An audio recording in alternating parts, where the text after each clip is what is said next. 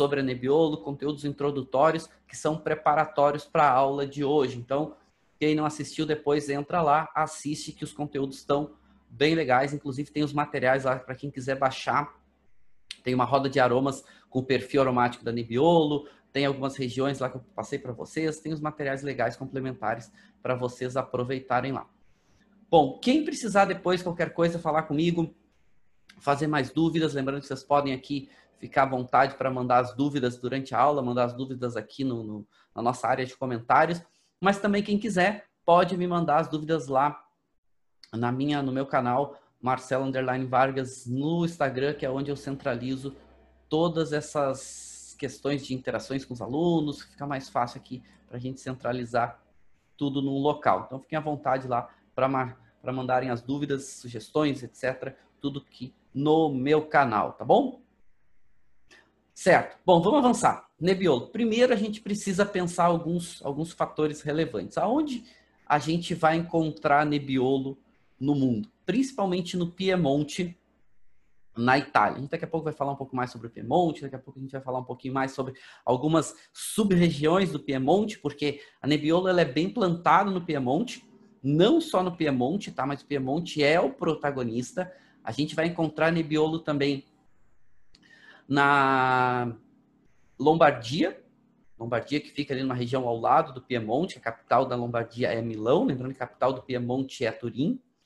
E a gente vai encontrar numa, numa outra região ao lado também do Piemonte, só que mais para o lado oeste, a, no Vale da Osta, a gente também vai encontrar Nebbiolo plantado. Mas a casa dela é o Piemonte, a casa dela é a região onde ela melhor se desenvolve, é onde faz as denominações mais importantes, dentre elas duas mais importantes, que é Barolo e Barbaresco, com alguns destaque aí para Barolo, no sentido de maior referência internacional, um pouco mais de destaque internacional. Mas Barbaresco produzindo vinhos tão bons quanto Barolo. Perfil um pouquinho diferente de modo geral, mas tão bom quanto, certo? Inclusive é de, da região de Barbaresco que vem Ângelo Gaia, que é um dos maiores produtores não só do Piemonte, não só de Nebbiolo, não só da Itália, mas como do mundo todo. Uma grande referência mundial de produção de vinho, que é Ângelo Gaia. E ele está em Barbaresco, ele está na comuna de Barbaresco. Né? Literalmente ele mora no centro de Barbaresco. Né? A vinícola dele fica no centro da cidade, né? uma comuna pequena, mas para mostrar como o Barbaresco produz vinhos de altíssima qualidade, não só Ângelo Gaia, a gente tem alguns grandes produtores aí de Barbaresco, e também, cada vez mais, a gente vê os produtores, tanto de Barolo, os produtores importantes, tendo alguns vinhedos em Barbaresco, como alguns produtores de Barbaresco tendo vinhedos em Barolo. Que é o caso, por exemplo, do Ângelo Gaia. O Ângelo Gaia, a região principal dele é Barbaresco, mas ele tem vinhedos também em Barolo, inclusive em duas áreas cru de Barolo. Faz dois vinhos espetaculares também com nessa área de Barolo. Ele até não usa, ele tem um vinho que ele chama, que é um vinho que ele pega de vinhedos diferentes, que ele, que ele chama de Barolo, e esses dois crus ele nem chama de Barolo, ele dá um nome próprio para esses vinhos. Isso a gente vai falar mais para frente. Bom, vamos falar da Nebbiolo. A uva Nebbiolo. Primeiro a gente pode fazer uma referência ao nome dela, né? Então, Nebbiolo, ela, a origem dela ainda não está 100% comprovada, tá? Há, alguns direcionamentos bastante fortes dizendo que ela vem da região do Piemonte ou talvez da Lombardia, que são regiões vizinhas, uma do lado da outra. Ainda não está comprovado, mas com certeza de uma dessas duas regiões ela veio. E aí o nome dela, muito provavelmente, a referência que a gente tem hoje para o nome Nebbiolo vem por causa da referência de nébia. Nébia, neblina, né? Essa questão de, de fog, de, de, de neblina. E a região de, de Piemonte, ela é uma região com muitos vales. E ela é comum principalmente quando está aí no final do inverno, começo da primavera, ter muita neblina nessa região. Então, a, a referência do nome Nebbiolo ou Nébia provavelmente veio dessa referência de ser uma região com muita neblina. Né? Então, Nébia, Nebbiolo.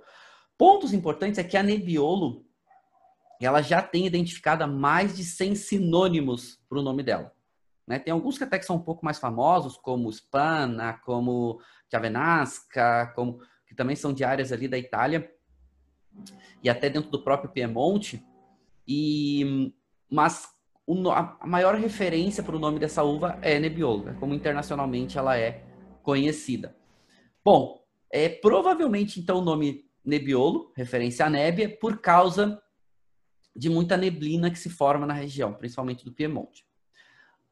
Conversando com produtores lá, né, muitos contam essa história. Então, é uma região com muita neblina, então referência à nébia, Nebbiolo.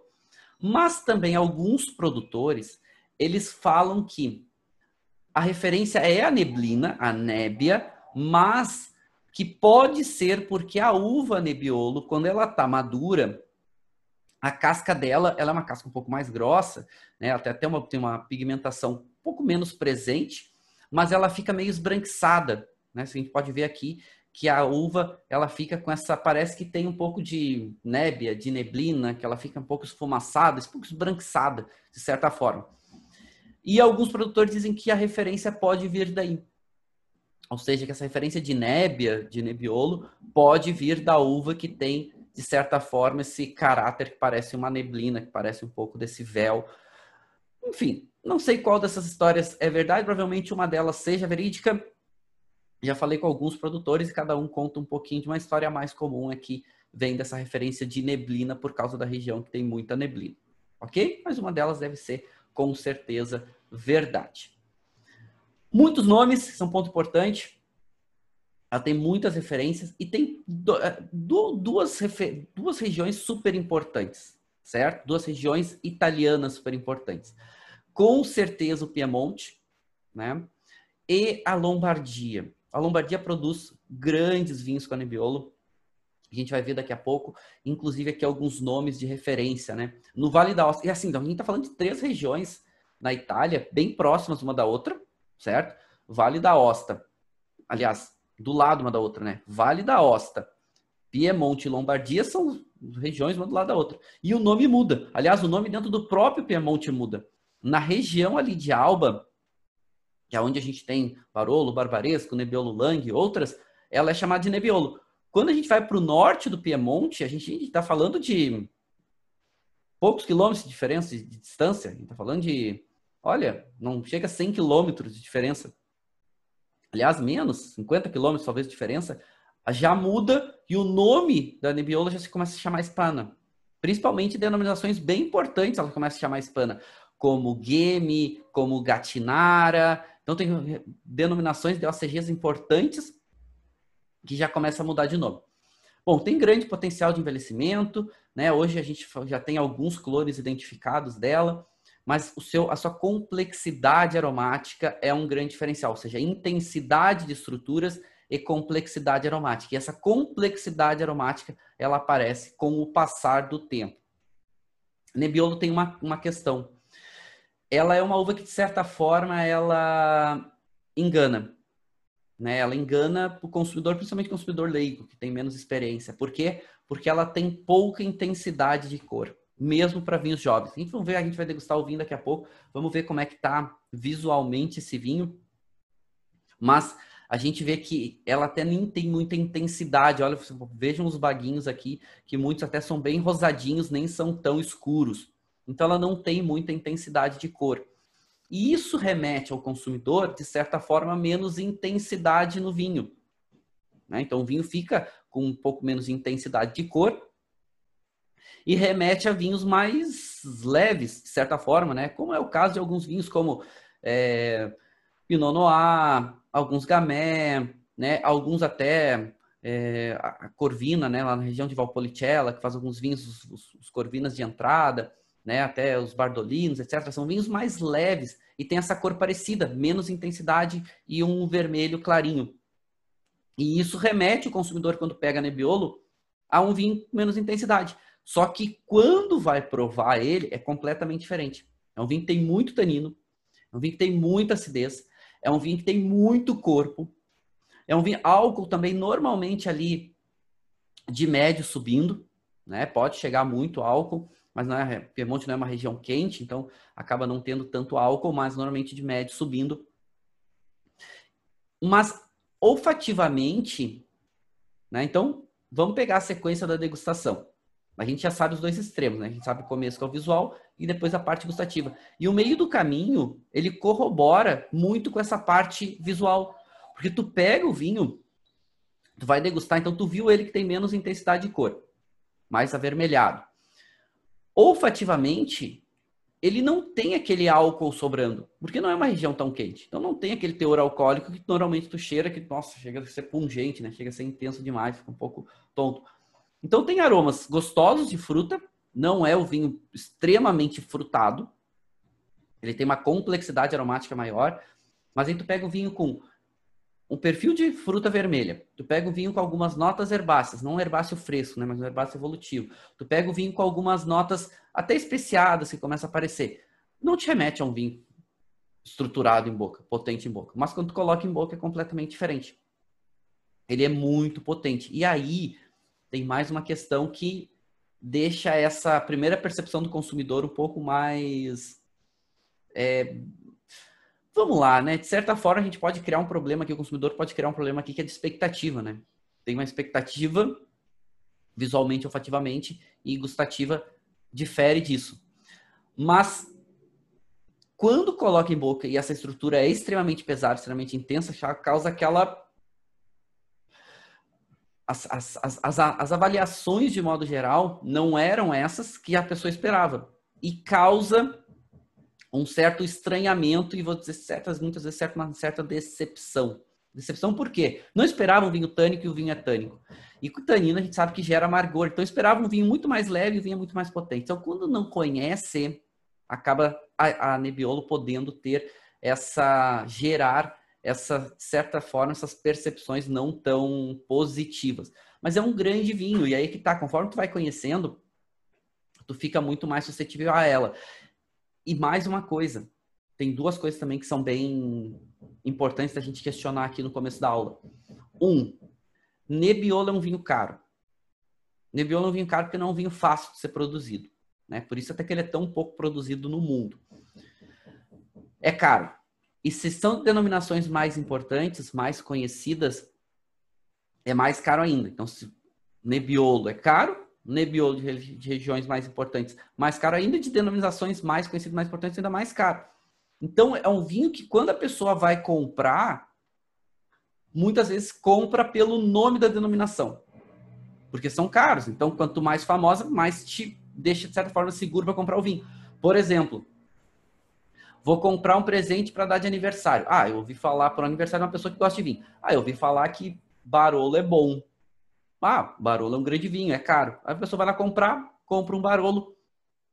Normalmente é caro, mas não necessariamente vai entregar aquela expectativa inicial, principalmente porque vinhos que a gente encontra aqui no Brasil são caros. Os vinhos que a gente encontra aqui no Brasil são jovens, ou seja, são vinhos com pouco tempo de amadurecimento e envelhecimento. Então o vinho está muito duro, está muito intenso, está muito potente. E aí, muitas vezes, a pessoa toma, a pessoa, a pessoa dá de presente e pode criar essa, de certa forma, expectativa versus realidade pela intensidade da uva. Bom, vamos avançar, tá? Uma outra, um outro perfil aromático super interessante da, da Nebbiolo é essa nota floral que ela traz. Então, ó, a gente já falou de perfil de frutas, já falando desses, perfis, desses perfis herbáceos, e agora estamos falando de uma nota floral. Então, olha que interessante. Perfil aromático já é complexo, mesmo jovem. Essa nota floral não remete àquela nota de flor branca tão intensa, remete muito uma nota de uma nota de rosa, tem uma rosa mais envelhecida, pode lembrar uma nota de violeta, pode lembrar uma nota de, é bem comum a nota de hibisco, hibisco seco, hibisco que vai fazer chá. Então, essa nota floral é comum em vinhos de Nebbiolo. Tá, vamos entender um pouco do perfil da uva. E aqui é super importante, certo? Vamos lá. Normalmente, então, um vinho com menos cor, um vinho com uma intensidade aromática que fica ali de médio menos, né? Médio descendo um pouquinho. Mas, conforme vai envelhecendo, vai ficando um pouco mais complexo e às vezes até um pouquinho mais intenso, porque a gente tem alguns precursores que vão se transformando, começam a aparecer, não ganham muita complexidade, mas ganham um pouco de, de não ganha muita intensidade, mas ganha um pouco mais de intensidade junto com a complexidade. mas isso com o passar do tempo. Tanino, muito tânico, é um vinho com muita estrutura tânica. Depois, álcool normalmente médio subindo, ok? Pode chegar aí a médio mais, chegar a muito, muito alcoólico. Corpo normalmente chegando em muito, certo? A gente está falando um pouco mais de álcool, está falando um pouco mais de tanino. Então, o vinho começa a ficar mais pesado. Mas a acidez também é muita. É um vinho muito ácido. É um vinho que tem muita acidez de modo geral. Certo? Bom, é... esses são pontos importantes, tá? Então, como a gente vai começar a pensar aqui? Questão estrutural versus equilíbrio. Um vinho muito tânico, um vinho com muito corpo e um vinho com muita acidez. Então, tem um equilíbrio desses elementos. Tem um equilíbrio, ele, é, ele tende a fazer vinhos equilibrados para esse intensidade, né? Ou seja, esses vinhos equilibrados versus a intensidade. Equilibrado nesses elementos. São elementos que se equilibram muito bem. Ou seja, quando tem intensidades parecidas, principalmente corpo, tanino e acidez, consegue ter um equilíbrio interessante. Falta um pouquinho, né? Às vezes intensidade aromática para equilibrar um pouquinho mais esse conjunto como um todo, que normalmente o passar do tempo vai deixando. Por isso que vinho Nebbiolo com o passar do tempo fica melhor. Por quê? Fica um pouco mais aromático, fica mais complexo em aromas. O tanino começa a ficar um pouco mais macio, a acidez reduz um pouco, o corpo, de certa forma, também cai um pouco. Então, o vinho começa a ficar ainda mais equilibrado, mais complexo, mais equilibrado. Por isso que os grandes barolos, os grandes barbarescos, os grandes vinhos de Nebbiolo acabam é, estando no seu melhor com o passar do tempo. E isso pode ser com uma, uma, um grande tempo de amadurecimento e envelhecimento, porque tem um grande potencial. Né? Lembrando que alguns elementos que dão potencial de guarda são principalmente acidez, principalmente tanino, principalmente intensidade de aromas e sabores. São elementos importantes para dar potencial de guarda nos vinhos, certo? Uh, Marcelo perguntando, já me disseram que existem nebiolos uh, e nebiolos. Pode indicar bons, dar uma referência de bons nebiolos no final da aula? Posso, tá? Inclusive, tá, eu dou umas dicas para vocês no final da aula sobre como comprar vinhos não só de nebiolos, mas até de denominações mais importantes como Barolo, por exemplo. Eu posso passar uma dica para vocês como comprar alguns vinhos e escolher os melhores produtores e escolher alguns dos melhores. Sim, não só Nebbiolo, tá, mas até denominações importantes que eu falo daqui a pouco para vocês, acabam ficando tão importantes que tem muita exploração comercial na região e das denominações, que tem uma procura internacional muito grande. Isso eu falo para vocês mais para frente. Bom, vamos lá. Vamos falar do nosso perfil de aromas, que aqui merece um destaque maior para nossa uva Nebbiolo para os nossos vinhos. Então vamos lá. Primeiro, já falamos na sua complexidade, principalmente evolutiva. Mas mesmo quando jovem, ele já apresenta algumas famílias aromáticas bastante interessantes. Por exemplo, famílias florais, né, aromas florais, aromas frutados, aromas herbáceos, né? Então, pontos importantes aqui, né? Quando a gente fala em herbáceo, vamos pensar que a família dos aromas herbáceos, ela é ampla. Então não é só o aroma de grama cortada, não é só o aroma, o aroma de pimentão verde, pimentão cozido, é uma ampla família, né? Tipo ervas, tipo outras, tá? A gente já fala da nebbiolo aqui. Inclusive, é bem comum em nebbiolo, principalmente um pouco mais evolutivo, esse aroma que remete um pouco a ervas secas, pode até remeter um pouco a, a chá, a chá seco, chá preto, chá verde, é bem comum em nebbiolos, ok? Bom, esses aromas um pouco mais de madeira, mais presentes. Esses aromas mais empireumáticos, empireumáticos são sempre famílias de aromas que remete à tosta, que remete a, a aromas mais relacionados com calor, né? Com calor de tosta, com calor de fogo.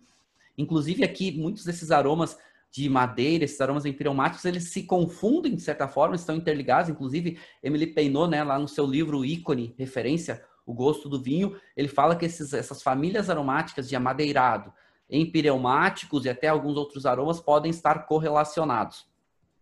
Aqui a gente coloca nessa roda de aromas que para tentar organizar um pouquinho mais a, a, nossa, o nosso entendimento, certo? Então aqui quando a gente fala de amadeirado, aromas que são provenientes da madeira. Quando a gente fala em empireumáticos, são aromas que remetem a calor, a tosta, uh, mas que não necessariamente são da madeira.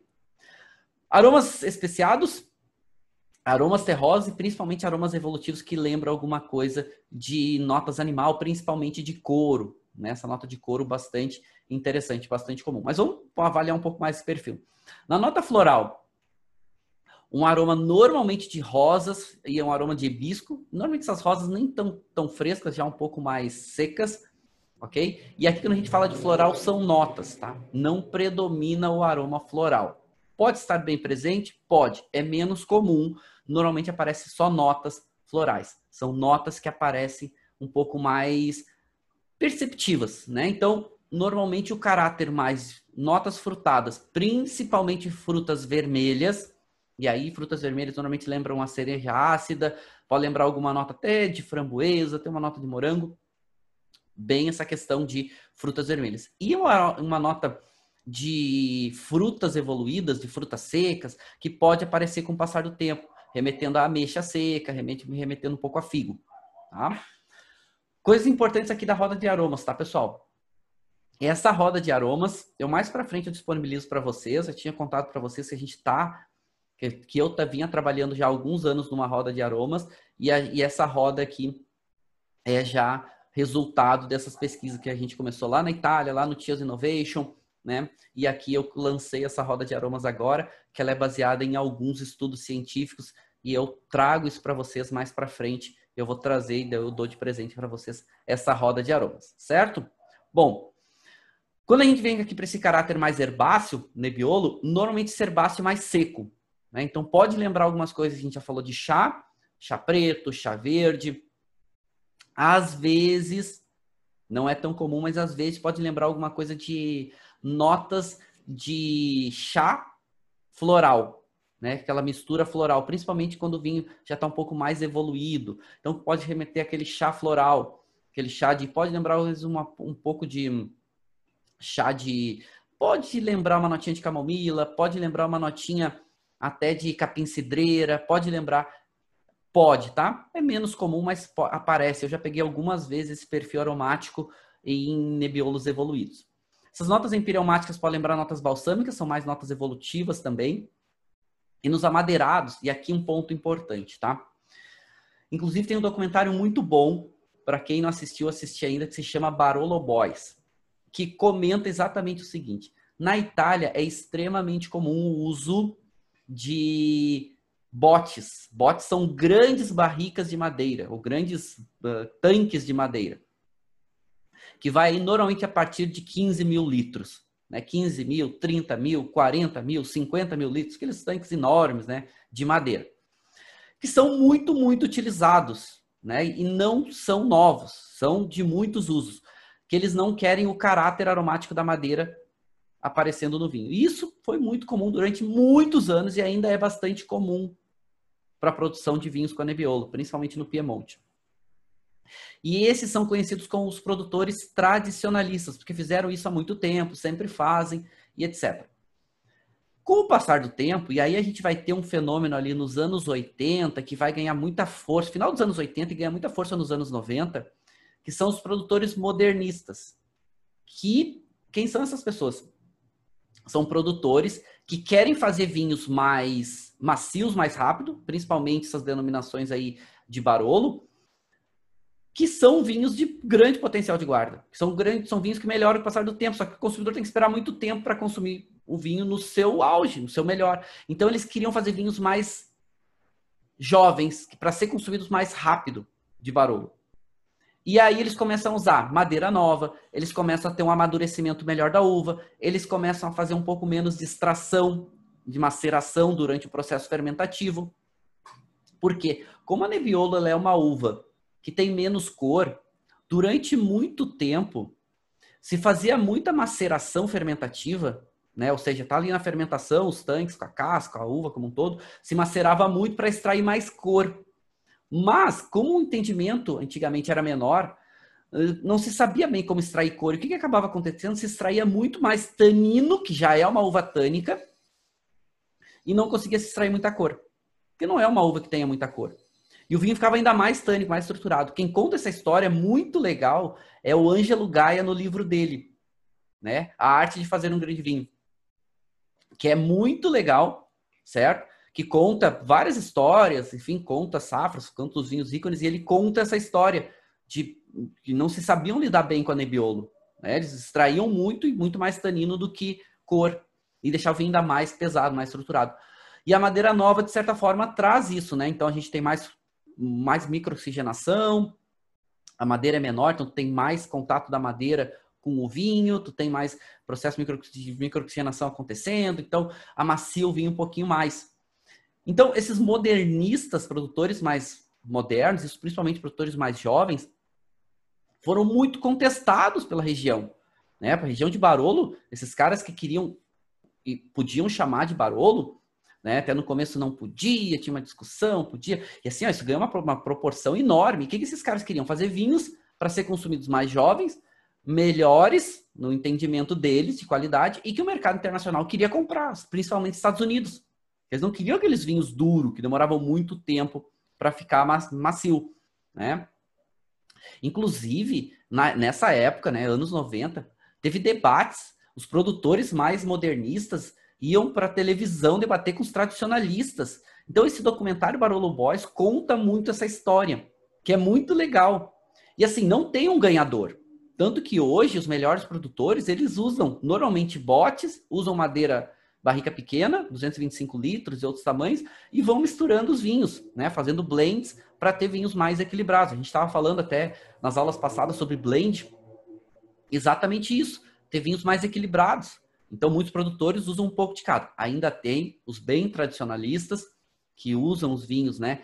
Ainda aqueles botes, etc. Né? A gente tem alguns clássicos aí, principalmente Barolo, como Conterno e outros, Bertotto, enfim, outros produtores super importantes. E tem produtores mais modernistas, que gostam de usar barrica nova, que gostam de usar.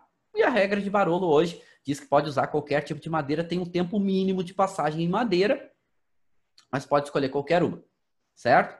Bom, muitas essas notas especiadas, muito essa nota de pimenta branca começa a aparecer muito, essa nota evolutiva de alcaçuz.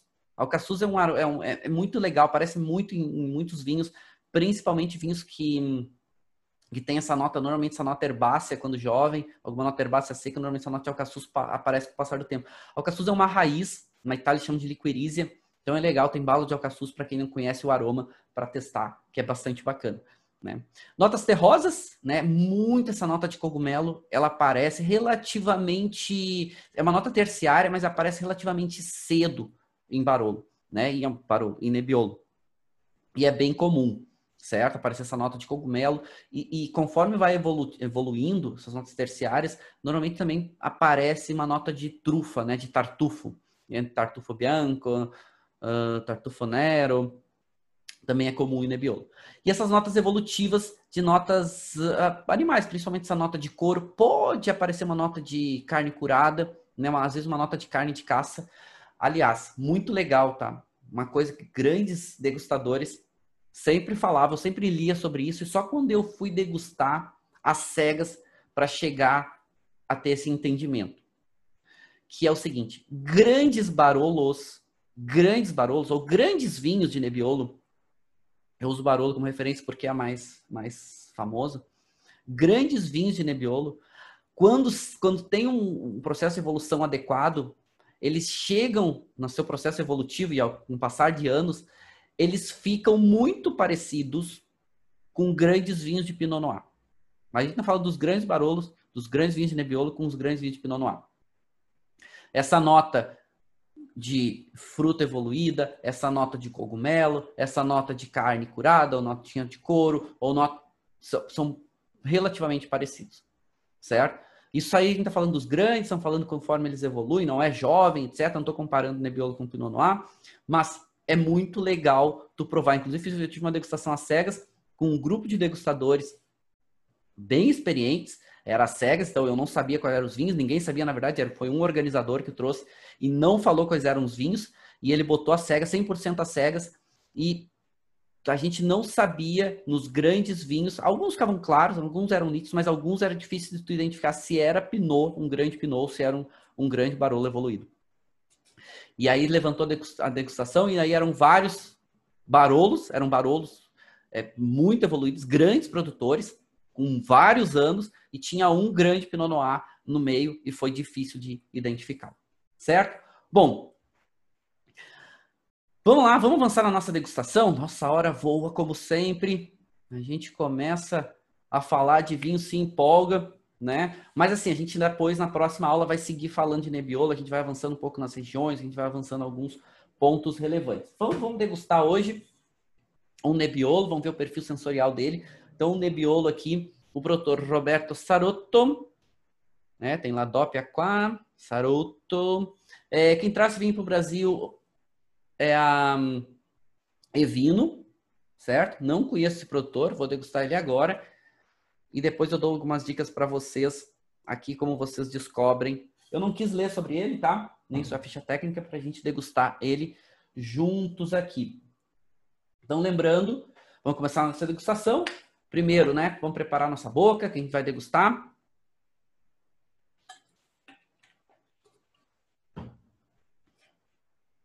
Legal, tomei um gole d'água. Boca ok. Equilibrada. Legal. Lembrando que a gente precisa, então, nosso vinho que a gente vai degustar. Um copinho para descarte, né, para quem vai descartar, quem não vai engolir.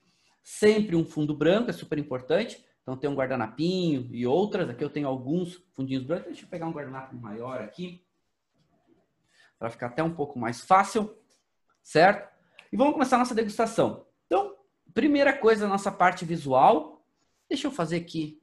Deixa eu compartilhar com vocês. Para vocês verem aqui a minha taça. Deixa eu acender uma luz a gente ver visualmente esse, esse vinho como está. Então, vamos ver se a gente consegue ver aqui. Bom, já dá para ver aqui, né? Deixa eu só arrumar o nosso foco aqui.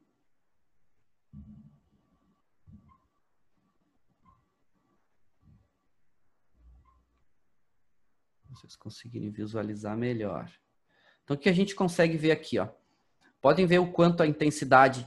Aqui o vinho jovem, tá? Então, a gente tá falando do vinho aqui 2015, mas percebam aqui que mesmo nessa parte central, a gente consegue ver bem meu dedo, ó, no fundo. Ele tem pouca intensidade de cor, que é bem comum para Nebbiolo, certo?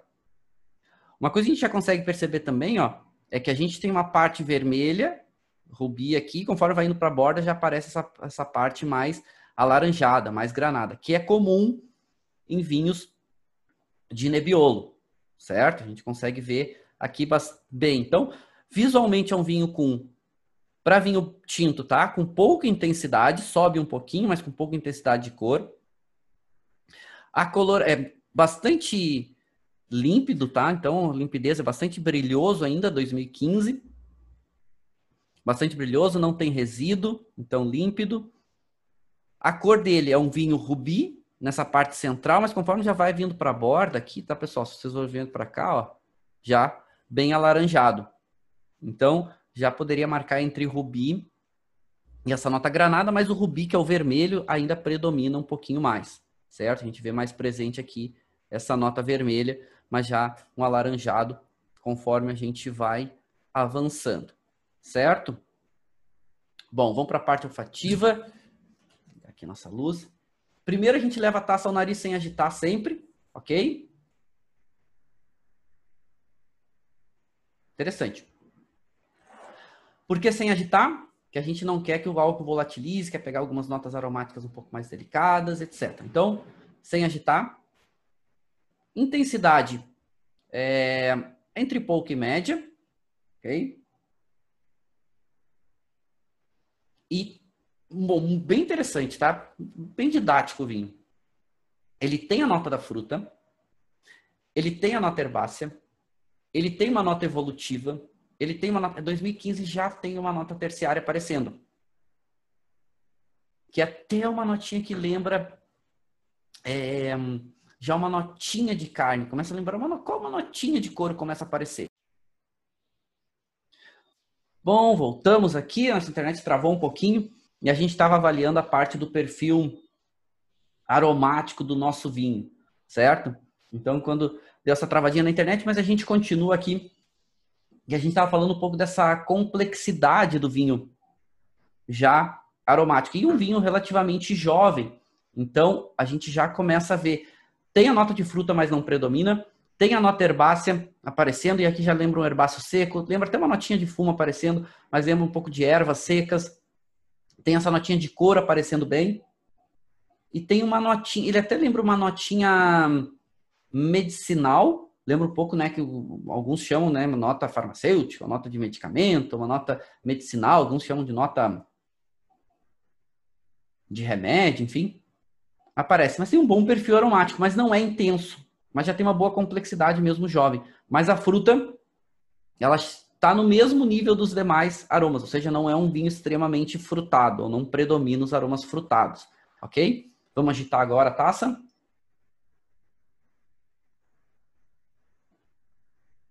Legal. Fica mais intenso. O álcool aromaticamente, quando a gente não estava agitando, não era algo tão presente, tão perceptível. Conforme a gente agitou a taça, esse álcool ficou um pouco mais intenso, né? Começou a aparecer um pouquinho mais, certo? Então, agora está um pouco mais visível. Sim, então, pessoal, deu uma travadinha na internet. Então a gente teve alguns picos aqui, mas a gente já já voltou nossa transmissão ao vivo. Então, ao vivo é isso, né? A gente sempre corre o risco de ter algum problema, mesmo que com três bandas diferentes de internet, a gente sempre corre o risco aqui de ter algumas interrupções, mas a gente gosta de fazer ao vivo, porque eu gosto dessa interação aqui com os nossos alunos, certo? Bom, vamos para a boca agora. Então, lembrando que o primeiro gole a gente não avalia, certo? Então, a gente vai passar o vinho pela boca, sem fazer gargarejo, tá? A gente só passa o vinho pela boca e descarta, sem fazer muito gargarejo, sem fazer muito agito. Passa o vinho de forma discreta pela boca, gengiva, pelas bochechas, que é importante, e descarta. Não precisa fazer gargarejo, mas é legal e é importante que passe o vinho por todas as estruturas da boca, certo?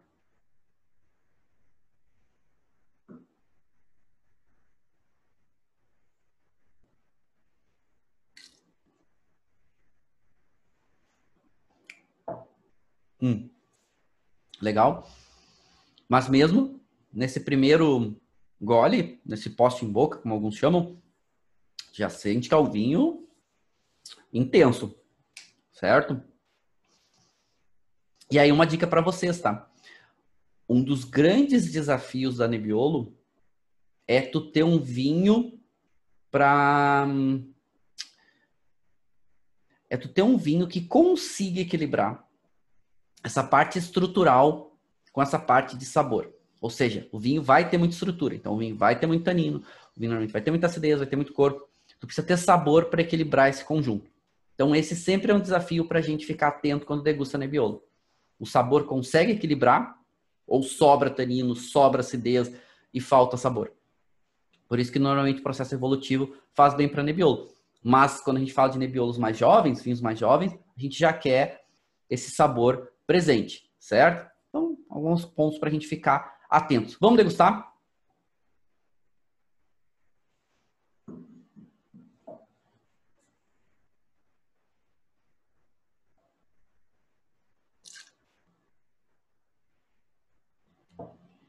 Hum. Primeiro, vinho seco. Corpo médio sobe um pouquinho. Nem é médio subindo, vamos botar assim nem é médio mais, só, só um pouquinho de médio. Muito tanino. Até vamos botar o tanino chegando em muito, um pouquinho menos assim de muito, mas a textura um pouquinho mais grossa. Sente bem. Mas pontos interessantes, álcool dele. Tu sente ele é um vinho um pouquinho alcoólico, mas não tá sobrando, tá bem integrado no conjunto. E o caráter dessas notas, primeiro, empireumáticas, lembra um pouco dessa nota de tosta, lembra um pouco dessa nota balsâmica, lembra uma, até uma nota defumada em boca. E muitas essas notas de chá. Em boca remete muito essa nota de chá. Provavelmente porque tem essa estrutura tânica mais presente. Remete um pouco a chá preto, a chá verde. E a nota de fruta, num um nível bem menor em boca, bem menos perceptível em boca. Mas o conjunto de intensidade de sabores, vamos lá, né? Ou esses aromas, esses aromas indiretos, equilibra muito bem o conjunto aqui. Então, um vinho muito interessante, muito interessante. Menos centrado em fruta, mais centrado nessas notas até etéreas, de certa forma, que a gente chama. Etéreas quando é aquelas notas não tão claras de frutas, são aquelas notas um pouquinho mais complexas, evolutivas, enfim. Não tem muitos aromas terciários, mas tem algumas notas aqui um pouquinho mais complexas. Interessante o vinho em boca. E a acidez, média mais, né? Subindo um pouquinho aí de média, a gente percebe. E a acidez equilibra bem esse conjunto. Me chama a atenção assim, essa pontinha ah, de álcool, ela esquenta um pouquinho a boca, mas de certa forma não, não, não incomoda. Ou seja, tem um bom equilíbrio esse vinho. Bem interessante, inclusive, essa estrutura. Não é um vinho frutado, não é um vinho para quem procura um estilo mais novo mundista, é mais é complexo. E aí a persistência também dele em boca é média e sobe um pouco. O nível de qualidade desse vinho, olha, entre bom e muito bom, tá? Vou dizer para você, se tivesse um pouquinho mais de sabor em boca, pouquinho, a gente falando que já tem um bom equilíbrio, mas tivesse um pouquinho mais de sabor em boca, um pouquinho mais de persistência, esse vinho seria muito bom. Assim, a gente tá falando de um vinho bem interessante, tá? E aqui não é dos barolos mais caros, eu não lembro quanto que eu paguei esse vinho, mas eu comprei ele da Evino, tá? Lá no site da Evino, e olha, não sei o preço, não lembro. E aqui, ó, que interessante, 14,5% de álcool. E esse álcool não tá incomodando, certo? A gente pode aqui, é legal, aqui a gente já tá falando um vinho que a gente já poderia pensar, ah, por que eu não coloco ele muito bom e tal? O que que falta? Falta um pouquinho aqui de persistência, falta um pouquinho mais de sabor, mas a gente está discutindo para botar esse vinho muito bom, ok? E para Barolo, né, o preço dele realmente não lembro aqui de cabeça, talvez eu devo ter pago algo em torno de 200 e alguma coisa reais, tá? 199 talvez, não me lembro agora. É, lembrando que a Evino é flash sale, tá? Não preciso fazer propaganda aqui para Evino, nem nada, a Evino não me patrocina, não fala coisa nenhuma, mas eu acho legal, tem vinhos muito legais e você encontra lá na, na, na Evino porque é flash sale, ou seja, eles compram um lote e vendem aquele lote. Então não é aquele vinho que tem regularmente em casa. Ele compra um lote e aí, de vez em quando, eles compram uns lotes muito interessantes. Né? Tem muito vinho de entrada, tem muito vinho de promoção, tem muito vinho mais acessível, mas tem algumas, para quem gosta de vinhos um pouco mais complexos, evoluídos, tem algumas questões bem interessantes, inclusive recomendo lá. Tem um botãozinho lá que dá dentro do site da Evino, chama Premium. São só esses vinhos de destaque maior, um pouquinho mais famosos, que estão lá e o preço normalmente é super interessante, tá? Recomendo, que é muito legal. Esse vinho eu comprei lá, por exemplo, não tinha provado e olha, tô surpreso assim.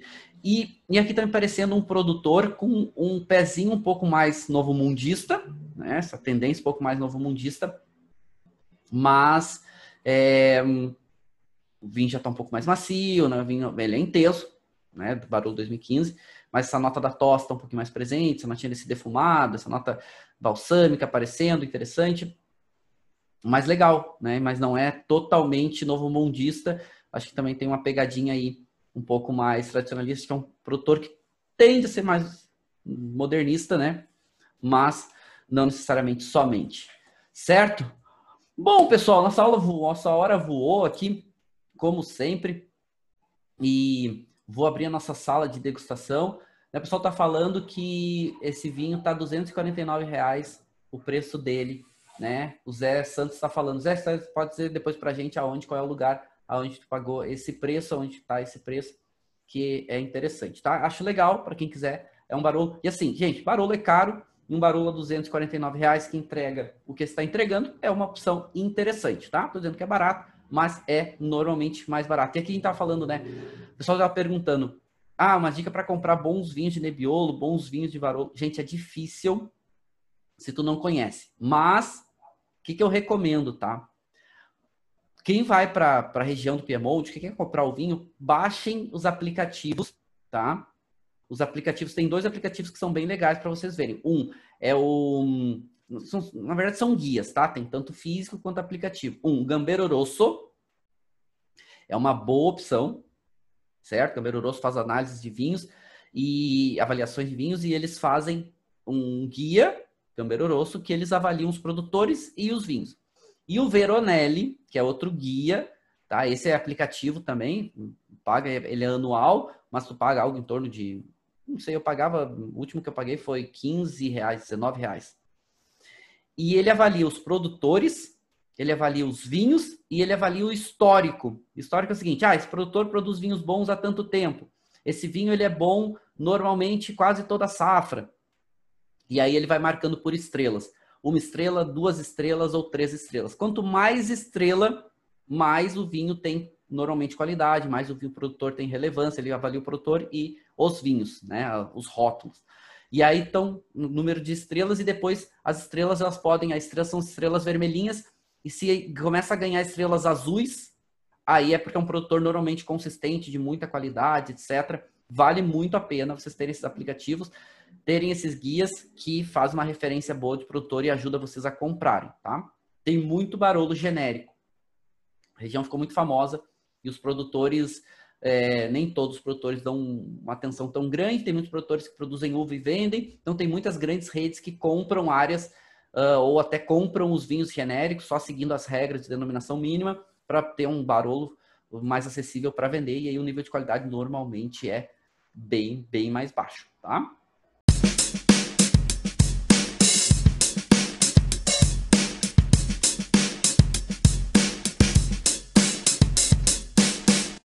Você acabou de ouvir uma aula de vinhos do professor Marcelo Vargas em formato de podcast. Para mais conteúdos, dicas e materiais sobre a bebida, acesse o site www.marcelovargas.org. Um forte abraço e até o próximo encontro.